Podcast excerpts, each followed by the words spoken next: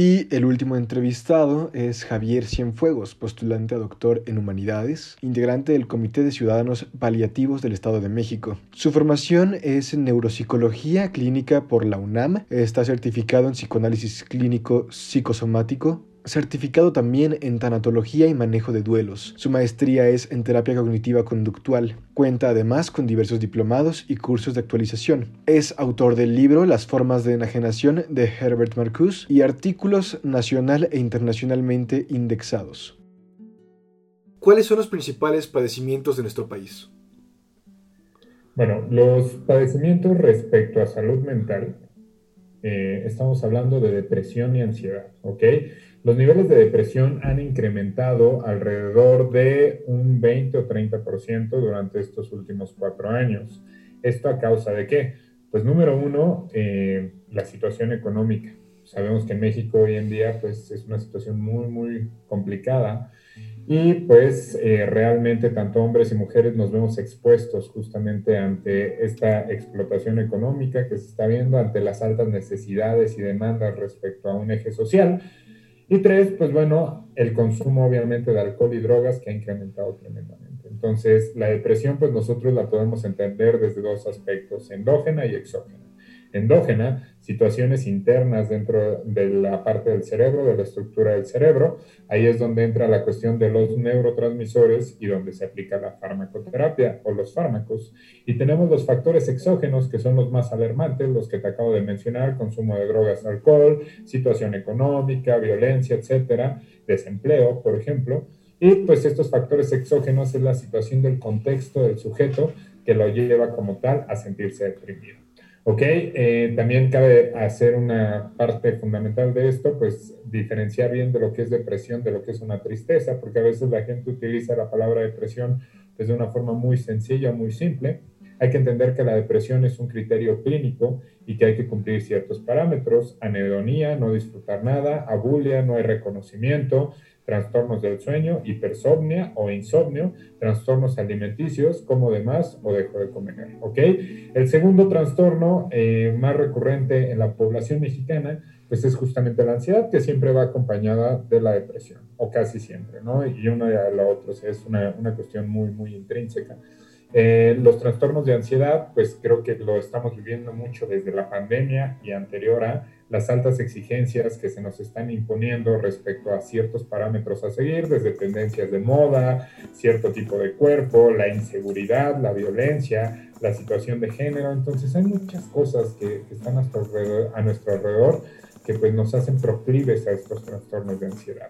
Eh, los trastornos de ansiedad, pues bueno, generalmente encontramos lo que es ansiedad generalizada o la que va relacionada justamente con el miedo a salir, que es la agorafobia, entonces encontramos estos dos trastornos en que se presentan situaciones de disnea, presión en el pecho, hiperventilación, miedos irracionales, sensación de nerviosismo, cefaleas y pues bueno, eh, normalmente ataques de pánico.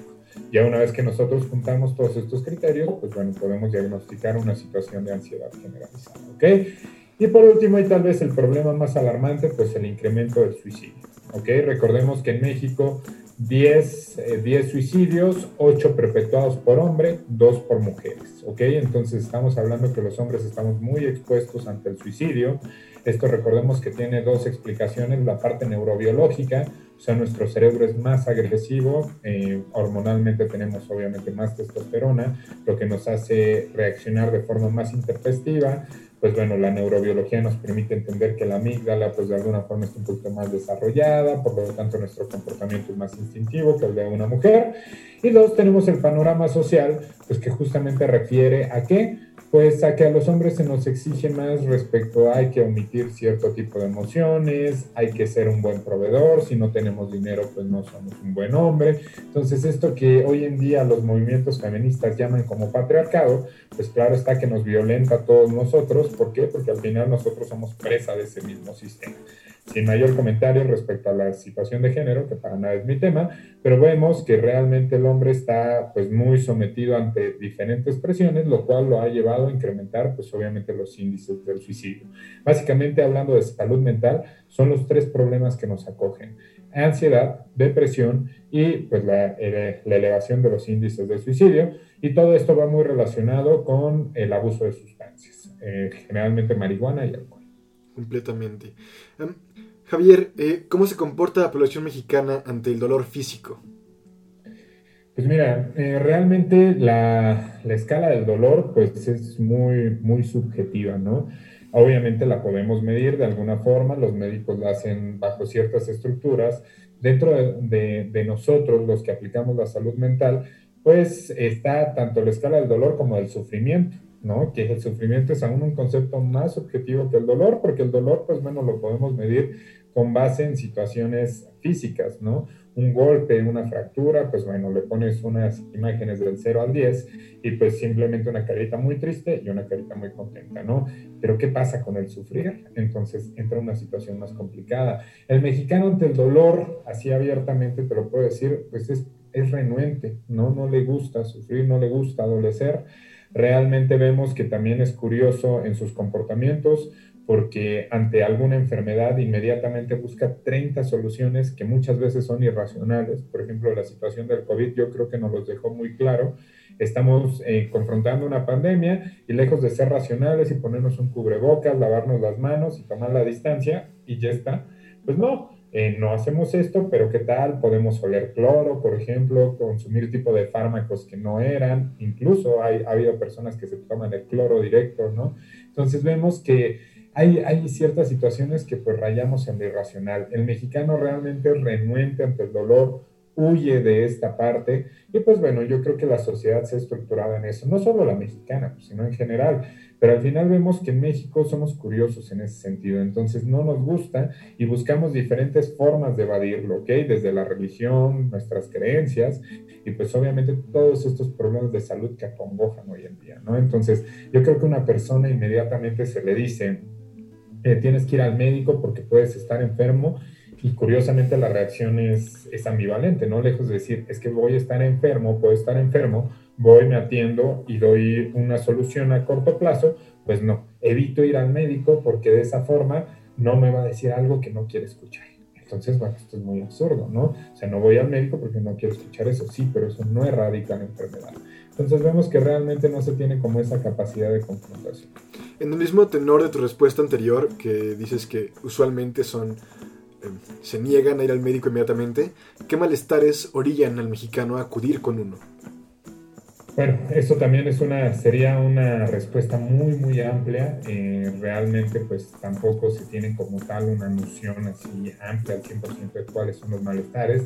Pero normalmente, recordemos que aquí, pues algo que nos ahonda mucho en México, pues son las enfermedades crónicos degenerativas, como la diabetes, ¿no? Es una, tal vez uno, uno de los trastornos más comunes en el mexicano en promedio, pues si hablamos incluso de condiciones económicas, pues de clase media baja, generalmente esto se entiende por la dieta tan alta en carbohidratos y obviamente la parte económica, ¿no? O es más barato comerte un tamal y una tole a pues comprar una ensalada, ¿no? Comprarte una coca y una torta. Entonces vemos que pues son de los padecimientos más comunes dentro de nuestra población mexicana. Eh, realmente, eh, por lo menos en charlas con diferentes colegas, pues podemos aseverar que la mayoría de personas pues, no recurren en su primera opción al médico o al especialista o a aquellos que van a dar atención a su salud mental, sino es que van primero con los amigos, con los tíos, con las tías, con los primos, con diferentes parientes, los cuales eh, van a dar ciertos consejos o van a probar otro tipo de, de fármacos alternos, ¿no? que al final pues bueno, serían plenamente sustancias, las cuales pues muchas veces pueden agravar los síntomas. ¿no? Entonces, eh, y hablando en, salud mental, pues tal vez eh, lo que más refieren las personas al asistir a una persona especializada es justamente en temas de depresión. En esta parte de que por negar eh, tomar ayuda adecuada se genera un problema mayor, ¿cuál es el principal entonces aspecto, problema o deficiencia en la mente del mexicano, desde tu perspectiva y experiencia, que le evita tener una buena calidad de vida? ¿Qué hay en su psique que, le dice, ok, no quiero ir al doctor? Mm, por ejemplo. Pues yo creo que algo muy importante es que aquí como tal número uno, no se nos enseña como a la confrontación del duelo. La idea de la pérdida para nosotros como cultura realmente no, no, no es algo que vaya implícito. ¿eh? Somos una cultura muy apegada. Yo creo que lo vemos desde los parámetros de la familia, ¿no? O sea, somos familias que les llaman muéganos, ¿no? Tienes a la tía, al primo, a la abuela, al abuelo, y el hecho de no aprender a, a generar esa distancia y empezar a hacer tu vida como es en otros países, pues esto causa conflicto. Dos, el hecho de que los mexicanos no sabemos decir que no y no nos gusta que nos digan que no, ¿no? O sea, de hecho lo entendemos como una falta de educación, entonces eso causa diferentes conflictos. Y tres, pues eh, va muy, aunque suene un poco redundante, va muy dentro del pensamiento colectivo, o sea, generalmente no se nos enseña esta situación de ser resilientes, ¿no? Por ahí, incluso dentro del dicho popular, es que el mexicano es como el ingenio mexicano. ¿no? O sea, con poquito hacemos mucho, eso es algo cierto, pero realmente no somos resilientes en otras cosas, nos gusta todo que sea muy rápido, muy sencillo y a corto plazo, ¿no? O sea, básicamente es lo que queremos, como que la parte del esfuerzo, lo que nos cueste trabajo, el hecho de profundizar un poquito más, en general no nos es tan agradable, entonces realmente vemos que en muchas ocasiones nuestra cultura como que hasta cierto punto está proyectada un, poco más a la comodidad, al confort y a lo rápido. Entonces, esto, por eso también nos arraiga mucho al dolor, al sufrimiento y eso es lo que nos hace huir también del mismo. Entonces, considero que desde la palabra duelo podríamos explicar esto. No sabemos cerrar círculos, no sabemos llevar procesos de duelo. Ahora, bueno, desde este mismo como alejamiento que tenemos del duelo, y siempre se habla internacional y nacionalmente sobre México de la muerte. Desde tu experiencia, eh, ¿cómo perciben los mexicanos a la muerte? ¿Y cómo la percibes tú con tu estudio? Cuéntame. Ok, muy bien. Bueno, pues es una, una pregunta muy interesante. Realmente México, eh, pues por lo menos dividido en las zonas sur, centro y norte, pues hay diferentes situaciones, eh, ritos respecto a la muerte, interpretaciones. Pero realmente vemos que México es muy folclórico en la muerte. Vemos que la muerte es colores, la muerte es chocolate, la muerte incluso para muchas personas es embriaguez.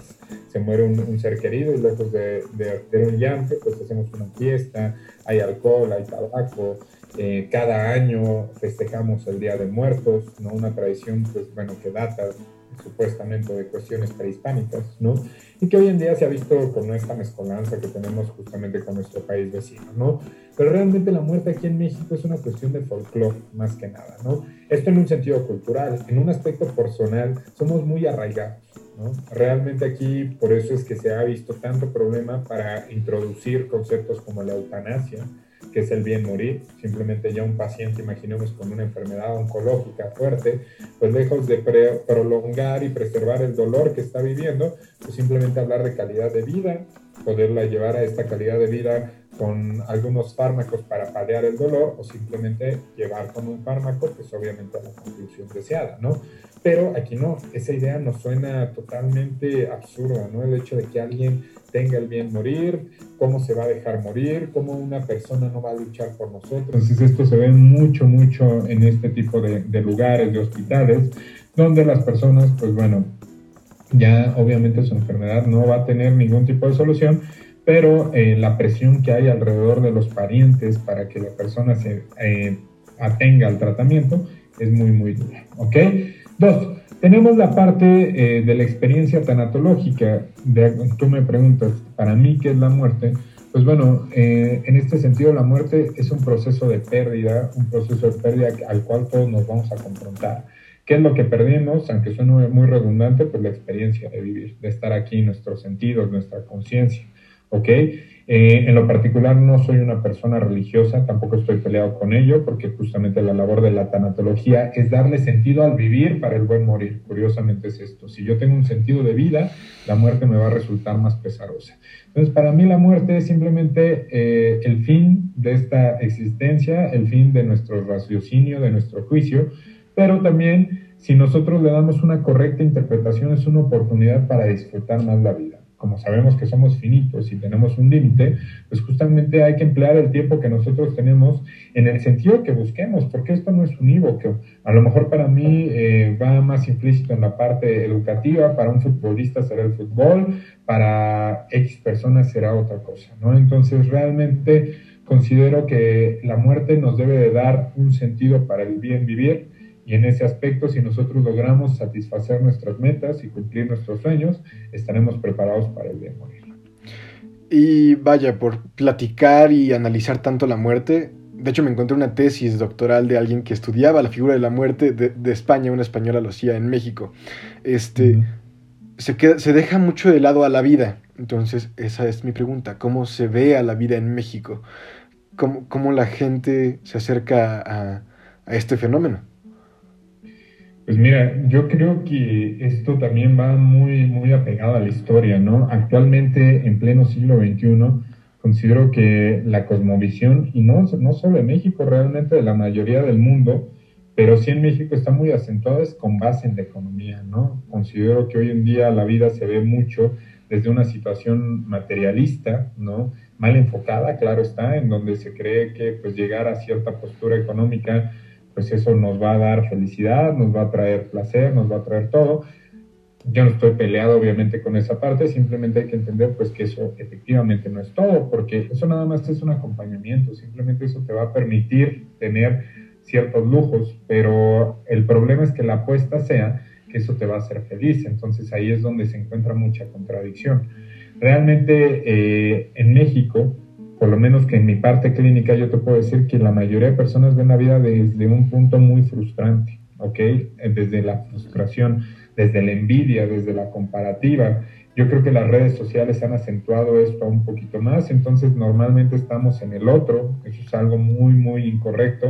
Y creo que también la filosofía ha intentado darle un resultado ahí, ¿no? Diversos eh, pensadores han justamente entablado este tipo de interrogantes y pues justamente se centran en el, en el yo y en el ello, ¿no? Un poquito Freud, pero no tanto así. Veremos, por ejemplo, pensadores como Bergson, ¿no? Que realmente nos dicen, pues es que siempre intento ver al otro como en mi yo, por así decirlo, ¿no? Entonces, eh, esta parte puede generar muchas frustraciones porque si yo normalmente me estoy comparando, pues esto va a ser un problema.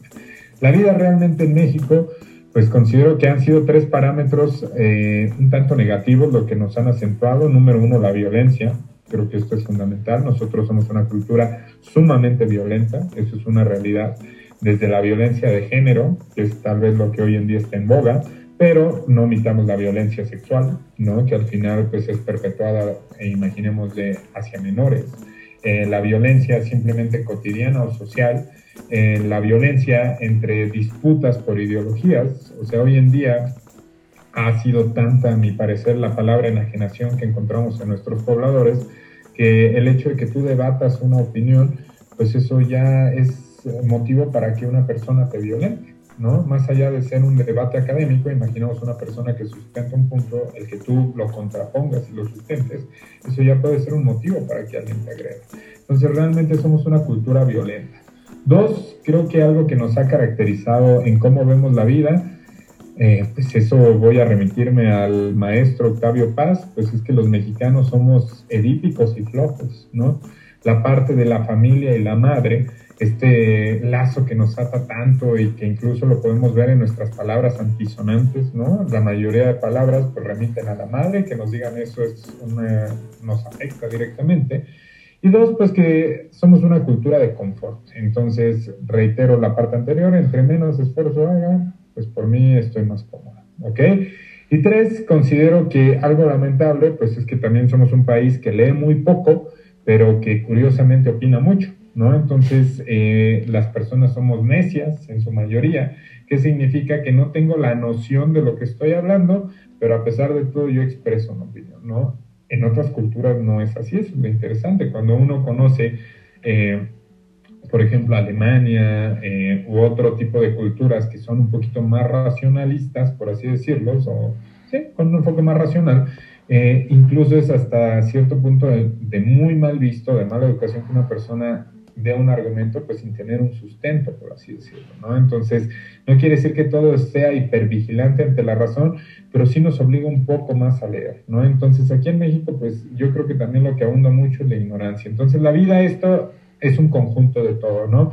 Por eso se dice que en México pues hay mucha gente que es feliz, curiosamente perdida entre Televisa, entre La Rosa de Guadalupe y este tipo de cosas, ¿no? Ahora bien, ¿esto en qué nos afecta? Pues reitero, por lo menos en el campo que yo trabajo, que es la salud mental, pues claro está que cuando nosotros confrontamos esto ante nuestras expectativas, pues vienen estos grupos de frustración, lo que puede llevar al consumo de alcohol, de drogas y lo que va a causar, pues desde trastornos de personalidad hasta trastornos psiquiátricos. Ahora, bueno, eh, ¿qué conceptos y percepciones tenemos que cambiar como sociedad para tener una vida plena, una mente en calma, por así decirlo? Okay una pregunta muy, muy importante. Lo primero sería nuestros hábitos. Yo creo que eso sería lo primero. Tendríamos que eh, implementar desde hábitos de salud mental hasta hábitos obviamente físicos, ¿no? Comer mejor, realizar más deporte, evitar los excesos, el consumo del alcohol, del tabaco. En salud mental, pues obviamente hacer buenas campañas de salud mental, de prevención, normalizar el ir a un psicólogo, un psicoanalista, un psiquiatra, que creo que hoy en día pues eso es algo que todavía se sigue marcando como un estigma, entonces eso sería lo primero. Dos, la parte de la reeducación, que es lo que a todo mundo nos cuesta trabajo, ¿no? Ya se ha hablado mucho en diferentes autores, en muchos pedagogos, tal vez este Paulo Freire, que es el último sueño gran sueño latinoamericano, ¿no? Este pedagogo que básicamente promueve pues educar a las masas desde abajo, pues con la finalidad de que realmente exista una reconfiguración, una retransformación del mundo, pues yo se he puesto a la educación totalmente, no una educación como lo que estamos viviendo hoy en día, ¿no? En donde pues es una televisión la que les enseña medio a escribir y que realmente es una educación muy lejos de lo que podemos hablar reflexivo, ¿no? Entonces, realmente llevar acá, llevar a, a nuestros infantes a que hagan un proceso reflexivo, pues eso sería nuestro primer cambio. Dos, la cuestión de hábitos. Y tres, creo que esto que llaman el sentimiento de inferioridad del mexicano es algo que también se tiene que trabajar mucho, ¿no? Nosotros nos sentimos inferiores normalmente ante la imagen del occidente, ¿no? Ante las personas blancas, ante el europeo, ¿no? Entonces esto es algo que que causa mucha controversia porque realmente el, racismo más fuerte que existe en México pues es entre propios mexicanos, ¿no? Hoy en día existe esta expresión coloquial del white, del white mexican o de la persona pues que no lo es, ¿no? O sea, pues como el vox populi, por así decirlo, ¿no? Pero ya desde que hablamos desde estas diferencias, pues hay obviamente una situación de complejo de uno hacia el otro, ¿no? El blanco hacia el moreno, que se cree superior, el moreno hacia el blanco, que por ende da ejes de inferioridad y esto va generando diversos conflictos. Entonces creo que la parte esencial de, dar una nueva interpretación a la vida humana, a la vida mexicana, básicamente, pues número uno eh, sería la parte de la educación y dos, va muy ligada hacia la salud mental tantos años se ha descuidado la salud mental que vemos eh, como consecuencia de lo que estamos viviendo, ¿no? Entonces, el generar buenos hábitos, el hacer prevención de la depresión, de la ansiedad, el controlar nuestros impulsos, porque al final ahí radica muchas cosas. ¿Por qué México somos un país eh, de, sobrepeso, de obesos? Pues claro está que detrás de la obesidad, a pesar de que no sea una enfermedad psiquiátrica diagnosticada como tal, pero siempre hay ansiedad. O sea, eso de que un gordito es gordito porque es feliz, eso no es cierto. Realmente, eh, cuando tú analizas el contexto de la persona que tiene sobrepeso, a menos de que haya una situación, claro está, hormonal o una enfermedad clínica, pero la mayoría no es así, siempre hay un trasfondo de, ansiedad, un trastorno depresivo por ahí. Entonces, hay que, hay que cambiar esto, hay que cambiar la manera en que vemos nuestra salud mental, en que nosotros podemos adaptar nuevos hábitos y justamente esto nos dará un contexto de cambio dentro de una situación social. Ahora, bueno, desde tu estudio, observación y participación, eh, si tuvieras que resumir al mexicano en una palabra, ¿cuál sería y por qué? En una palabra, mm, yo creo que sería ambivalente. ¿Y por qué ambivalente? Porque es contradictorio. ¿ok? Somos contradictorios los mexicanos. Eh, queremos algo, pero hacemos lo contrario, ¿no? Pensamos algo y actuamos de manera diferente. O sea, somos una, una cultura que realmente no acentuamos nuestras metas, que buscamos volar muy, muy alto, pero eh, lo queremos hacer desde situaciones muy, muy básicas. Eh, básicamente creemos saber de todo, ¿no? Entonces esto nos permite hablar de todo y al final no hacer nada, ¿no? Entonces yo, yo lo, nos vería como ambivalentes, contradictorios, eso sería la palabra. Y pues, mi última pregunta, este, para ti, ¿qué significa ser mexicano? Pues para mí, digo, como, como mexicano que soy, pues considero que siempre hay que mantener en alto el país respecto a un ejemplo, ¿no? Eh, yo he pasado por diversas etapas de mi vida, realmente, actualmente tengo 31 años. Eh, cuando era más joven, pues tuve una situación muy, muy cercana a tendencias políticas, me llama mucho la atención desde ideologías del marxismo, por ejemplo. En lo particular siempre me ha gustado leer, entonces me metí mucho en la lectura de esto. Al final, pues me di cuenta que era muy, muy difícil llevar a cabo esta cuestión porque hay algo más de fondo en el ser humano que el materialismo, justamente es la parte del deseo, ¿no? Entonces, pues si bien Marx planteaba ciertas cuestiones, tal vez se le olvidó ese pequeñito detalle que el ser humano tiende justamente al deseo y que está insatisfecho. Entonces, bajo esa premisa, muy difícil esclarecer y establecer este tipo de, mm, de ideologías, vamos a llamarlo, este tipo de, de lecturas, de textos, ¿no? Entonces, eh, después de esto, pues me fui entrometiendo más al estudio de la mente humana y pues que considero que el ser mexicano como tal, pues debe ser un arte del ejemplo. ¿Qué quiere decir? Que yo me debo de comportar, no debo de ser el superhéroe, eso es también algo que tenemos mucho. Yo creo que no solo el mexicano, en general el humano, ¿no? Siempre busca salvar a todos. Pues no, aquí lo que se trata es simplemente de aportar. Se trata de que nosotros seamos un ejemplo y a partir de esto los demás, pues si se ven beneficiados, qué bueno, y si no, pues lamentable, ¿no? Pero entre, entre mejor esfuerzo hagamos a nuestra persona, entre más ampliemos nuestro contexto, pues justamente en ello vamos a encontrar el sentido. Entonces, el mexicano, para mí, pues es una persona que tiene que ser reflexiva, tiene que ser eh, una persona propositiva, y el mexicano en concreto, pues tiene que ser una persona lectora, porque a partir de esto, pues le estamos olvidando, ya hablamos un poquito de lo malo, pero nos estamos olvidando de lo bueno. Mm, somos una cultura pues realmente vasta en gastronomía, en cuestión, aunque sea un poco redundante, cultural, ¿no? Realmente los vestigios que tenemos de situaciones prehispánicas, o sea, antes de la llegada de los españoles, pues es muy nutritiva, es muy amplia pues también lo que tenemos obviamente a la llegada de los españoles, porque realmente nosotros no somos indígenas, eso también hay algo que entenderlo, tampoco somos españoles, ¿no? Muy poca gente es indígena hoy en día al 100% y muy poca gente en México también es española, ¿no? O sea, realmente somos mestizos, una cultura mestiza, y como tal, pues hemos configurado esta palabra mexicana, entonces tenemos rasgos obviamente de los españoles, pues simplemente nos estamos comunicando en su idioma, pero pues tenemos ciertas tradiciones que van muy arraigadas. Entonces el mexicano creó su propia cultura, no, no podemos apegarnos a una y otra, simplemente tenemos nuestra propia forma de ver las cosas y a partir de eso es como nosotros la tenemos que engrandecer, ¿no? Quitarnos a un lado esto, esto que muchos autores nos han llamado o nos han puesto como José Vasconcelos, ¿no? O sea, la idea de la raza cósmica, ¿no? Esta, esta situación tan interesante, ¿no? Pues sí, Ok, ¿qué es esto de la raza cósmica? Pues al final un conjunto de razas que podría ser más propositiva y reflexiva.